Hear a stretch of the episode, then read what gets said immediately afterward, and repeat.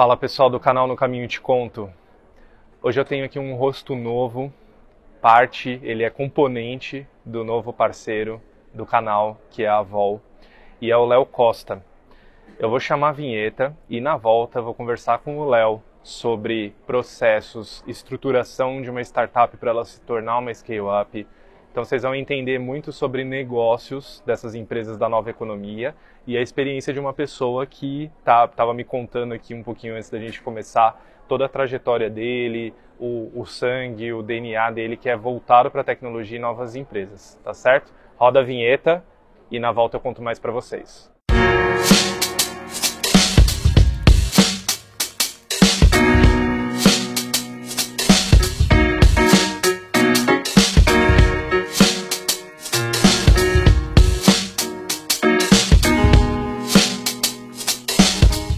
Gente, como eu falei para vocês, um rosto novo, que é uma das coisas que eu gosto muito de fazer aqui no canal, trazer pessoas com outros olhares, com outras inspirações, aspirações. E hoje a gente está com o Léo, que trabalha na Vol. E, Léo, acho que primeiro eu preciso te agradecer pelo seu tempo por estar aqui, porque quem trabalha em scale up, startup, está sempre correndo, então é difícil separar uma hora para conseguir estar aqui. É, antes da gente começar a falar da parte técnica, conceitual, queria pedir para você contar quem é o Léo Costa. É, você já me contou um pouquinho antes da gente conversar, mas se você puder falar para quem nos assiste quem é o Léo, o que ele espera da vida, por que, que ele se envolveu com empresas de tecnologia. Seja bem-vindo. Legal, Fernando. Eu que agradeço o convite, tá? É uma honra estar aqui no, no seu canal, enfim, falar com o seu público. Espero poder acrescentar com, com vocês e Vamos fazer um bate-papo legal que eu acho que o tema é super interessante. Então eu sou o Léo, eu tenho, hoje estou como Head de Scale Up na Vol, né, uma área que eu vou falar um pouco mais lá, vou explicar um pouco mais como é que ela funciona, como é que ela foi estruturada. É, e vou falar um pouco da minha história, né, para a gente conectar no assunto que eu acho que tá, tem super a ver. É, eu iniciei, né, entrei, embarquei nesse mundo de startups em 2017 na Cabify, então talvez aí vocês lembram, conhece, é, conheceram a Cabify, ela entrou no Brasil em 2016 para concorrer com a Uber, né? E aí estendeu a operação dela até que chegou em Brasília. Sou brasiliense, tá? Com orgulho. Certo. Ou candango também, lá em Brasília a candango. gente também, também chama candango. Ah, é. não sabia dessa. É, brasiliense, enfim, nasci em Brasília e aí tive a oportunidade de entrar na Cabify em Brasília, né? Com, com o objetivo de levar o produto corporativo, o produto B2B da Cabify para as empresas de Brasília. Uhum. Foi uma experiência super rica. Eu acho que é muito legal assim você entrar numa startup e ver né, como que ela como que ela está estruturada, como que ela funciona, como que, que, que a empresa estruturou nele, né, como se estruturou. Principalmente uma que já veio de fora. Uma que veio de fora, um né? modelo pronto é para replicar aqui, né? A Cabify é uma empresa espanhola, né? Então assim, foi, foi muito legal, foi uma experiência incrível. E pela Cabify eu tive a oportunidade né, de ser convidado a trabalhar aqui em São Paulo. É, e, e, eu acho que é muito legal contar essa história, eu vou contar um, uma parte dessa história que, que, eu, que eu acho super interessante contar. É, como foi o convite né, para chegar aqui. É. Então eu lembro que eu estava lá em Brasília e chegou o nosso diretor lá, ah, a gente quer começar, quer explicar os planos para vocês. E aí, nessa conversa, ele virou para mim e falou: Olha, eu tenho uma proposta para você, né? Tá entregando um resultado legal eu quero que você vá trabalhar em São Paulo. E eu fiquei super feliz, né? Nossa, legal, São Paulo. Tá, mas eu tenho até que dia para te responder? Não, até final do dia. Isso era duas horas da tarde. Nossa, não era nem nove da manhã. É, não era que eu tinha o dia inteiro, eu tinha. Que ótimo. Duas, três horas. E aí você tem aquele choque, né? Você fica, meu Deus, e agora? O que eu vou fazer? Mas foi super legal que eu topei de cara eu topei, não, tô lá, vamos embora, vamos, vamos pra Aproveitar cima. o gancho que eu acho legal também, as pessoas gostam dessa inspiração. Que, que como você fez para tomar essa decisão em quatro horas? Você meditou, você saiu para caminhar, você ligou para alguém, você lembra disso? Eu lembro que eu saí, eu falei, tá bom, então deixa eu pensar um pouco, né? Então eu saí, eu fui caminhar, e aí fui andar um pouco para pensar. Mas assim, você, não, você nem pode pensar muito, né? Porque se você for pensar em todas as variáveis que isso gera, você acaba que fica mais difícil. Então eu liguei para minha família, conversei. E, e, ao mesmo tempo ali que eu estava pensando né, nessa mudança, eu fui tomado de uma coragem, né? De, de, de, um, de um desejo de ter uma experiência nova, de viver algo novo, de, de, de de estar aberto a essa a oportunidade. E eu falei, pô, eu vou. Eu vou porque eu conheço Brasília, estou aqui. Se, o, que der, o que se der errado lá, eu volto. Eu sei o caminho de volta de casa. Sim. E tá tudo certo. A passagem não era tão cara é. né, na época. Então, assim, na época, a gente a, pegava um ônibus, né? Chegava aqui tranquilo, avião e tal. Então, foi, foi muito isso, assim. Eu conversei com a família, fui caminhar, mas acho que o principal ponto foi o desejo e a vontade de viver e de ter uma experiência nova. Né? Assim, de, de estar aberto às oportunidades. Acho que esse é um grande, é um grande ponto que eu, que eu gosto de falar para né, as pessoas que têm a oportunidade de conversar. Assim.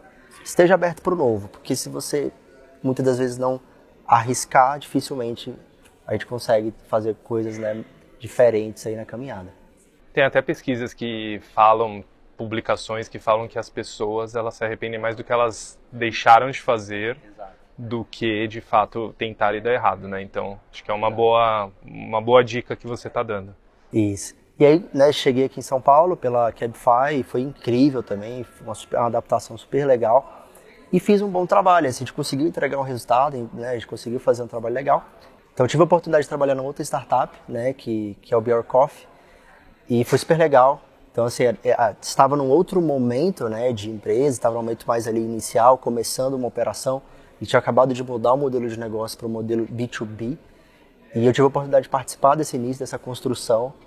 Então, foi uma empresa que aprendi muito, desenvolvi ali várias habilidades, pude é, é, participar da construção, eu acho que é muito rico, né? Você participar da construção.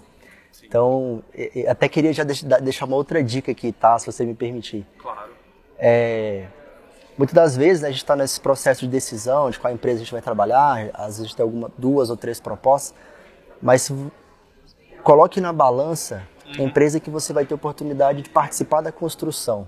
Sim. Eu acho que esse é um fator muito importante na, na carreira profissional. Então, e muitas das vezes são as menores empresas. Né? Então acho que isso é, é, um ponto legal de se colocar, porque na carreira isso faz muita diferença né, na construção. Muito. E eu tive essa oportunidade no Biocoff, consegui fazer um trabalho muito legal. E aí recebi o convite em novembro de 2020. Né? Pandemia ainda estava ali bem alta, né? Forte, né? bem forte. E aí recebi o convite da Vol. E na hora que eu escutei a, conheci né, a Vol, que eu vi o modelo de negócio, como que eles estavam estruturando uma, uma solução para o mercado, é, que eu conheci um pouco mais da empresa, da liderança, e aí eu topei na hora. Falei, não, vamos embarcar porque com certeza é um desafio muito legal, é um desafio que vai ser muito legal e eu quero participar disso. Então já estamos aí há um ano e nove meses, um ano e dez meses Deu nessa match. caminhada. Deu match. Deu match. Deu match. Tem uma... Eu tive uma diretora uma vez que eu nunca me esqueço, ela me falou isso em 2009, acho, e eu lembro até hoje, que ela ela trabalhava numa empresa do setor de turismo e lá ela falava: "Aqui eu sou a Valéria". E ela recebeu uma proposta para ir trabalhar num banco nas Ilhas é, Caimã, se eu não me engano, era na América Central. E ela ia ter todos os benefícios, carro, motorista, não sei o quê, mas lá ela ia ser mais uma Valéria. Então, cada um sabe do seu momento, cada um sabe o que quer para si, mas eu consegui fazer esse gancho também do que você está falando, né? Você vai conseguir contribuir. Tem gente que não quer. Se você não quer contribuir, quer ser para sempre operacional, uma escolha sua, sem julgamento. Tem nada de errado também. Não né? tem nada de errado, mas se você quer de fato contribuir, deixar uma marca em alguma coisa, você tem um propósito mais elevado e não apenas ganhar um salário e pagar suas contas, eu acho que tem tudo a ver com o que você falou também. Legal. E aí entrei na Vol, inicialmente como head do time de relacionamento, né? O time que, que cuida ali dos clientes, que faz a gestão da carteira de clientes. Hunters e farmers? Farmers. farmers, relacionamento. Isso, relacionamento. Tá. E tive a oportunidade também de fazer uma transição né, para Vol, para a área de processos. Desculpa, a área de processos, a área que faz o gerenciamento de processos. Mas eu quero trazer um gancho também, Fernando, que eu acho super legal dessa, dessa transição, porque eu acho que é um outro, é um outro tema legal, assim, né? A transição de carreira, às vezes, dentro da empresa. É, lá na Cabify, quando eu estava lá, que startup, empresa de tecnologia, né? Você aprendendo sobre esse universo, eu comecei a ter um desejo, a vontade de aprender tecnologia mesmo. Porque eu, eu, eu via que eu precisava daquele conhecimento para conseguir né, me comunicar melhor com os clientes. E lá eu tive essa vontade, eu falei, vou aprender. Então eu decidi que eu iria aprender tecnologia, iria aprender a programar. Que é, é, Perfeito. Eu ia te perguntar isso, é, é, isso que você queria aprender. Exato, escrever Linguagem, código, assim, banco de dados, SQL. E foi muito legal porque, para mim, era um conhecimento muito distante, né? Minha formação é humana, nunca tive, nunca fui, nunca tive um perfil técnico. Eu falei, vou me desafiar. Qual a sua formação? Eu sou formado em direito. Direito. Sou bacharel em direito. E comecei a, a, a me lançar ali sozinho mesmo, indo aprendendo. E acho que o grande, o grande ponto é que foi transformador, assim. Eu consegui com essa, com esse investimento de tempo, com esse, com essa decisão, isso me fez ter mudar completamente a minha visão dentro da empresa. Eu pude contribuir muito mais, eu pude participar muito mais. Porque quando você está numa empresa de tecnologia que tem como servir, tem como ali core tecnologia e você entende um pouco mais de como é que ele é construído, você consegue comunicar melhor com o cliente, você consegue comunicar melhor internamente. Então isso foi algo que, que me fez muito bem. Ainda hoje é faço, para mim hoje é, é, quase que um hobby ali, então nas horas vagas eu abro lá o meu editor de código e começo a, a brincar. Mas eu acho que é isso, assim, não ter medo de conhecer coisas novas, né? Adquirir novos conhecimentos, porque quanto mais você conseguir ampliar o seu leque, mais você vai conseguir participar e contribuir na empresa. Com certeza. E aí falando um pouquinho da Vol, é, a, a, gente já tocou um pouco nesse ponto, mas se você puder reforçar para as pessoas que estão nos ouvindo, nos assistindo, qual a diferença de uma startup e uma scale-up e por que, que a Vol já é uma scale-up? Legal, boa pergunta. Boa pergunta e. Incisiva. É. Já que você é advogado, então. Mas qual que é a diferença, né? De uma startup, de uma scale-up e, e, geralmente como que essa, às vezes essa transição acontece? A startup, via de regra, ela está no início ali da, da, da, operação. Então, os founders ali, os fundadores e aquele time inicial tá validou um problema, né? Às vezes tem um problema validado, muitas vezes tem uma persona validada também e, e tem uma solução direcionada, construída. Geralmente ali você começa a falar de MVP, que é tem um produto que é, é, um produto inicial ainda, que ele resolve aquele problema, mas ainda em partes, e você começa a fazer algumas validações, né? Algumas, é, é, você começa a testar aquela solução que você está idealizando na aplicação daquela dor que você identificou. Então a startup geralmente está nessa fase de descobrir é uma fase muito de errar e acertar, então acho que o grande acho que o grande ponto de uma startup é que ela ela erra, ela erra muito, mas ao mesmo tempo ela acha o caminho mais rápido, justamente porque ela se permite errar, ela se permite testar. Então acho que esse é um grande esse é o grande ponto. E a curva geralmente de uma startup ela não é ela é uma curva de altos e baixos, justamente por causa disso. Existem erros, aceitos, ah, o modelo de negócio ele ainda está sendo construído, né? ele ainda está sendo lapidado.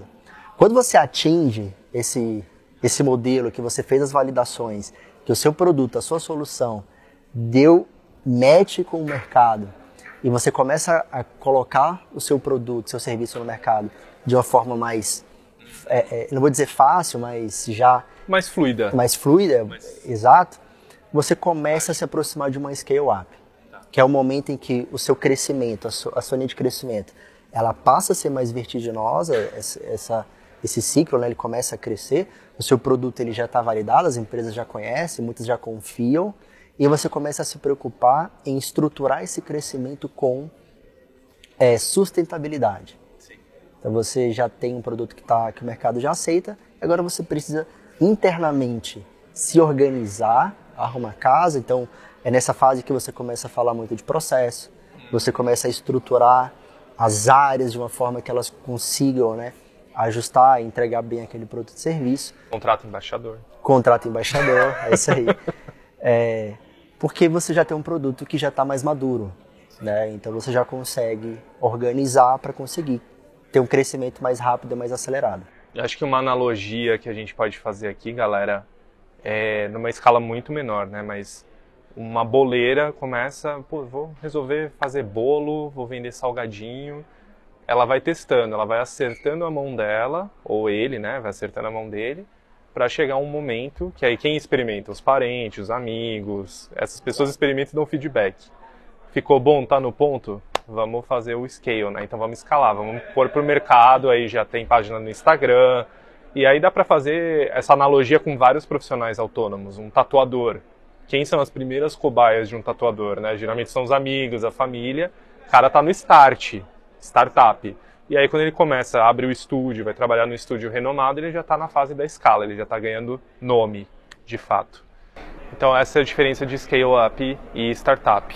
E aí falando disso, Léo, é, acho que um ponto importante, principalmente para quem é cliente corporativo, que quer entender um pouco mais como funciona isso na Vol. É, você está estruturando um escritório de processos, digamos assim, e acho que inevitavelmente isso passa pelo treinamento das pessoas que trabalham com vocês. Então vocês estão chegando a quase 300 colaboradores no Brasil, crescimento rápido, exponencial, e para crescer sem, é, sem desespero, é importante treinar as pessoas na cultura da empresa. Claro que tem uma pré-seleção também que averigua isso, né, se vai ter fit. Mas como que está funcionando hoje o processo de treinamento dos colaboradores da Vol? É, seja um consultor de viagens, um supervisor operacional, você pode contar um pouquinho? Claro, claro. É, e aí, assim, a gente estruturou uma área que a gente chama de scaling, né? E aí já fazendo essa conexão com o scale up mesmo, que é o momento em que a gente está na Vol agora, de escalar a nossa, a nossa operação.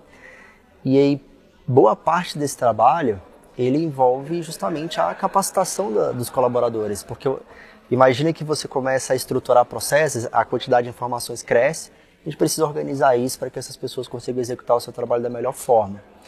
É, então a gente estruturou na Vol uma área que a gente chama de scaling, e aí já fazendo essa analogia com o scale up, né, que é o momento da Vol nesse momento, desse crescimento acelerado que a gente está, e, e, a gente estruturou de uma forma que a gente pensou em três grandes frentes, né, que são as frentes aí que a gente visualiza, que a gente consegue trazer né, essa, esse scale-up para a Vol. A primeira é uma área de qualidade. Então imagina que a, essa área de qualidade ela está 100% conectada no cliente. Então é uma área que está ali ouvindo tudo que o cliente está falando. Então onde a gente conduz as pesquisas de NPS, as pesquisas né, para medir a satisfação dos nossos clientes. E essa área é a principal fonte de insumos e informações da área de processo. Então, a área de processos, é, ela está focada no cliente também, porque ela recebe os insumos da área de qualidade e todos os nossos processos, eles são focados no cliente. A, a nossa área de processos não é para tornar a nossa vida mais fácil, é para tornar a vida do cliente mais fácil. Ótimo. Né? E aí, nesse ponto, a gente a está disposto a assumir uhum. desafios, a assumir problemas, e a área de processo ajuda as áreas de negócio a lidar né, com esses problemas e com esses desafios de uma forma mais fácil, mais escalável também, porque a gente começa a se preocupar com recurso, né, tempo investido. Então esse, esse, esse é um ponto legal da nossa área de processo. E paralelo a isso, uma área de treinamentos, porque uma vez que a gente está ouvindo o cliente, estou construindo processos focado nesses clientes, eu preciso treinar hum. as pessoas, eu preciso treinar o time para que eles possam executar esses processos da melhor forma possível. Então, é, quando a gente para lá para pensar nos pilares de uma empresa, né? Pessoas, processos e tecnologia. Sim. Então, uma área de scale, né? A gente faz é, basicamente isso, tá? E acho que um ponto bem legal de destaque aqui do que você falou, o foco no cliente. Claro, você tem que focar nos seus colaboradores, óbvio, porque eles que atendem os clientes. Você tem que focar nos seus clientes e os concorrentes, gente, coisa do passado você dá uma atenção, mas ele não tem que ser sua prioridade, né? Porque senão vira uma briga de ego. Quem faz mais eventos, quem aparece mais na mídia, quem e não é esse o foco, né? É a pessoa conseguir, no caso da avó, resolver tudo ali na palma da mão, num aplicativo só é, intuitivo, às vezes um, um errinho ali no, no momento da, da, experiência do usuário, você pode mudar um botão que vai fazer toda a diferença na vida dele.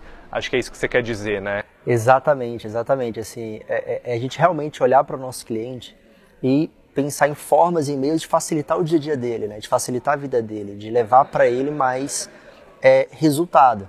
Quando a gente pensa em viagem corporativa, imagino que muita gente aqui viaja trabalho, né? diariamente, semanalmente. A gente sabe que as primeiras viagens são até legais, né, Fernando? Assim, a gente é. gosta, tá? Vou sair, vou ficar no hotel. Mas quando se passa a ser rotina, e muda tudo, porque já não é mais né, tão prazeroso, você já começa a ter algumas outras preocupações.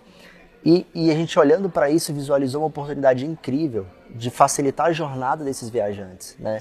isso que você falou, trazer um aplicativo que ali ele consegue ter todas as informações, todos os recursos que ele precisa para ele conseguir a, a melhorar ali, né, executar a rotina de viagem dele. É, ter um atendimento diferenciado. Sim. E aí aqui eu quero fazer um ponto que eu acho super legal. É, quando a gente fala startup, ah, é tecnologia, o aplicativo, mas o maior diferencial são as pessoas. Uhum. É, é, é, o carinho que a gente coloca no atendimento. É o, é o viajante, é o usuário poder, no momento ali né, do, do dia a dia dele, de, de uma dificuldade, conectar no nosso atendimento e falar: nossa, eu tive meu problema resolvido, eu fui bem atendida. Sim. Acho que esse é o grande diferencial, porque tecnologia em algum momento vira commodity. Sim. Né? Você consegue investir e replicar aquele produto ali muitas das vezes. Agora, carinho no atendimento não.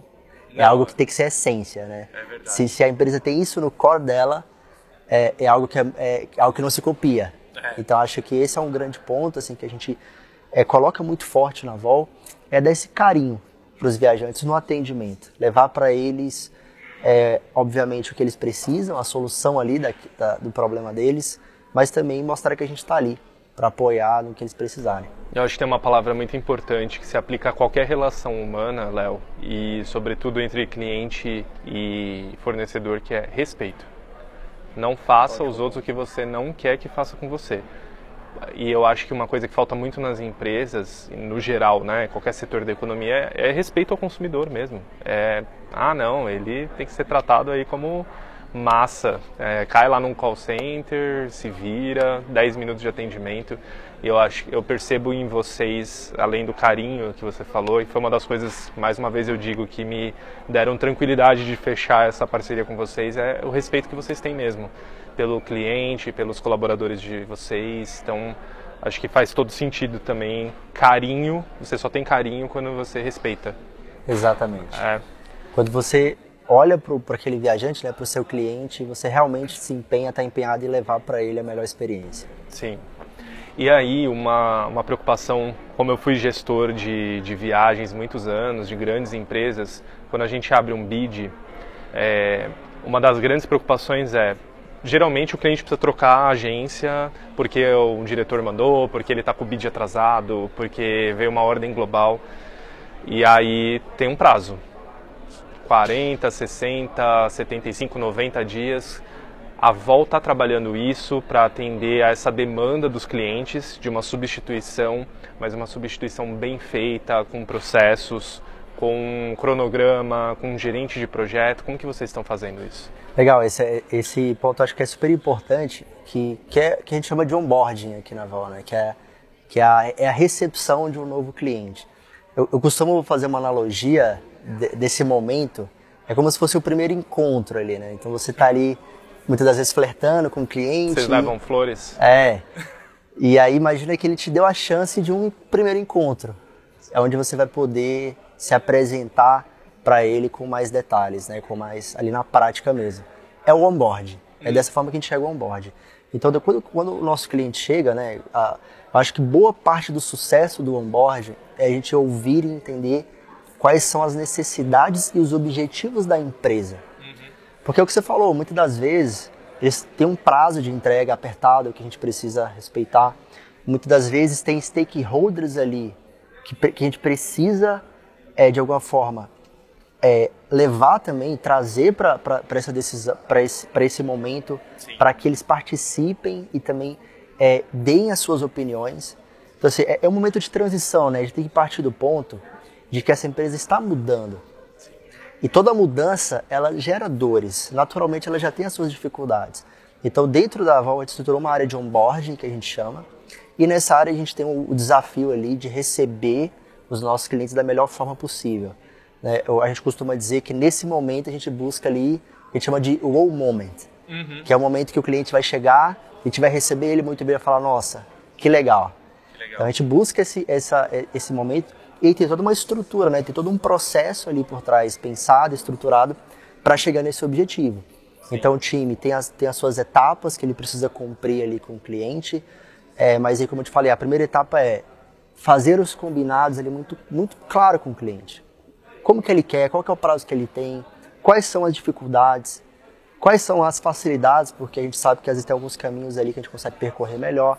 Então a gente faz um, um alinhamento com ele e o que, que é mais legal? A gente traz ele para a decisão. Não é a gente que está é assim e vamos fazer desse é, jeito. É um grande problema. A gente traz o gestor para a decisão, para a implantação da, uhum. do serviço, porque a gente sabe que ele é o principal afetado. Ex afetado, porque Sim. uma implantação de uma agência de viagens que não é legal, o gestor sofre uma pressão muito grande dentro da empresa. Sim. É o viajante, é o diretor, às vezes é a secretária que, que já, já, já tinha uma estrutura ali. Então a gente traz o gestor para o centro da decisão para que a gente consiga fazer uma implementação bem feita.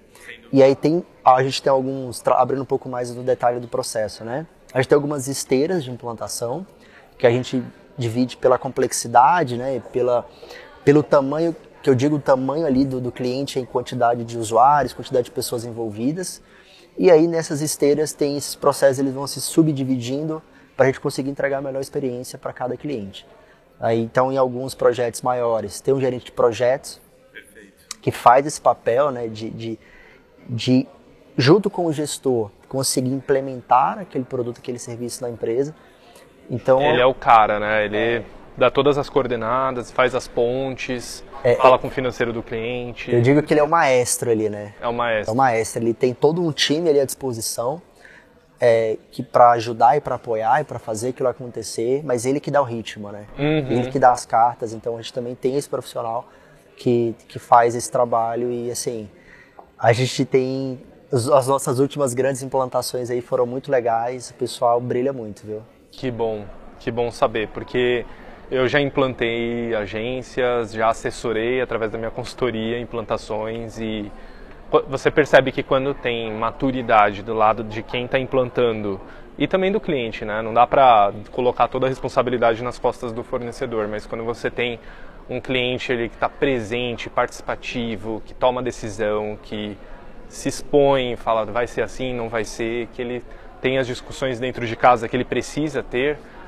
flui, o negócio flui. Acontece dentro do prazo, dentro do cronograma, sem custos adicionais. Então, convido aqui todos a terem esse comportamento de sou o dono do negócio, não jogar tudo nas costas deles, porque por mais que eles tenham processos, por mais que eles tenham pessoas capacitadas, mas é necessário haver o um envolvimento, né? É um trabalho de time.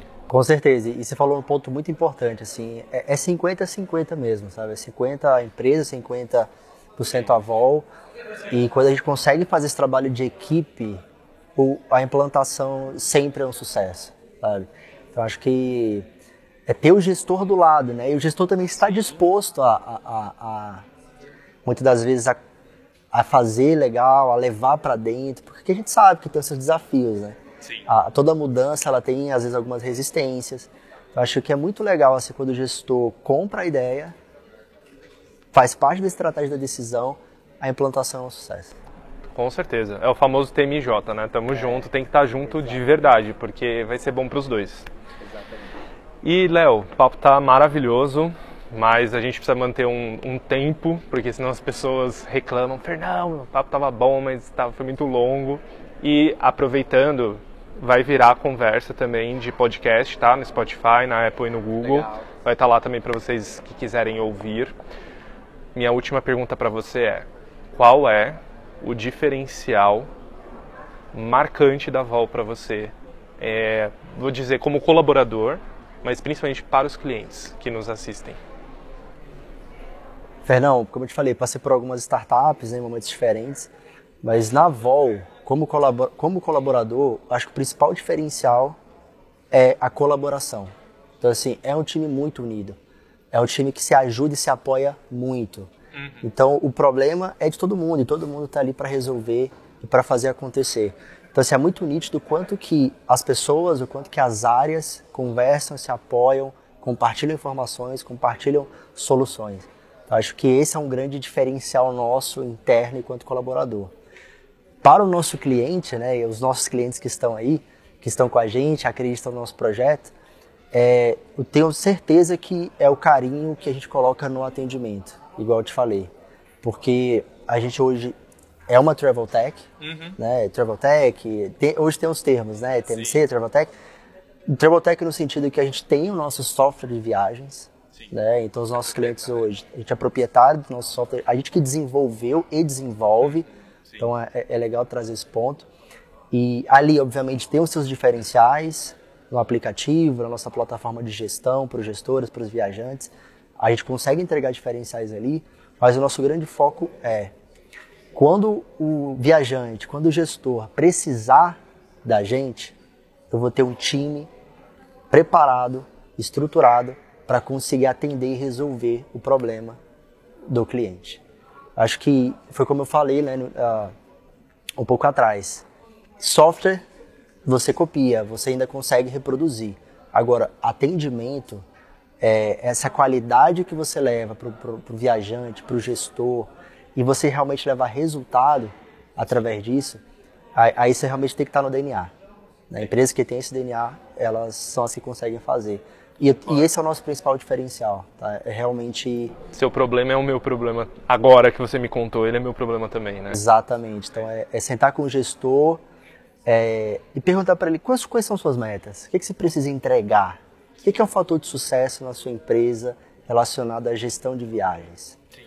Vamos montar um plano juntos? Vamos chegar lá no final do quarto, no final do semestre, no final do ano, entregar esse resultado juntos? Porque aí o gestor olha para o time da VOL, para o nosso time de atendimento, time de relacionamento, e conta como o time dele também. Com certeza. Eu acho que esse é o grande ponto, sabe? É você olhar para. É, é, eles olharem para a gente e falar: nossa, eles são do meu time, eu posso contar com eles. Então a gente compartilha, é, a gente primeiro quer entender o que, é que o gestor, quais são os desafios que ele tem internamente para entregar para a empresa e a gente monta um plano juntos para entregar isso. Né? Que se desdobra para todas as áreas mas é essa marca que a gente quer deixar no mercado, né? que é realmente levar um atendimento, levar um serviço e, e um, e um carinho especial para os nossos viajantes, para os nossos gestores de viagem. Muito bom, muito bom. Pessoal, a gente encerra por aqui esse bate-papo com o Léo Costa. Quer deixar o LinkedIn? LinkedIn é Leonardo Costa, uhum. tá? Leonardo Costa Vol, uhum. vocês já conseguem me achar no LinkedIn. Perfeito tá? Pode ficar à vontade, me chama lá que a gente troca uma ideia, compartilha informação. Vai ser muito legal poder continuar esse papo com vocês por lá também. Por outros canais. Curtam o vídeo, por favor, compartilhem, manda para um monte de gente, comentem, liga o sininho para vocês receberem notificações de outros, porque pelo menos uma vez por mês eu vou receber aqui um líder, um executivo da Vol para a gente conversar e não é bate-papo de vendas não, é para eles contarem o que, que dá certo, para vocês também aprenderem, para vocês saberem como que funciona, né? Como que essa a Vol começou ali uma célulazinha dentro de uma outra empresa, teve spin-off, agora já é scale up e tudo muito rápido em poucos anos, no meio de uma pandemia, enfim, muita coisa boa para dividir. Até o próximo vídeo, obrigado pela audiência até aqui. Valeu, pessoal.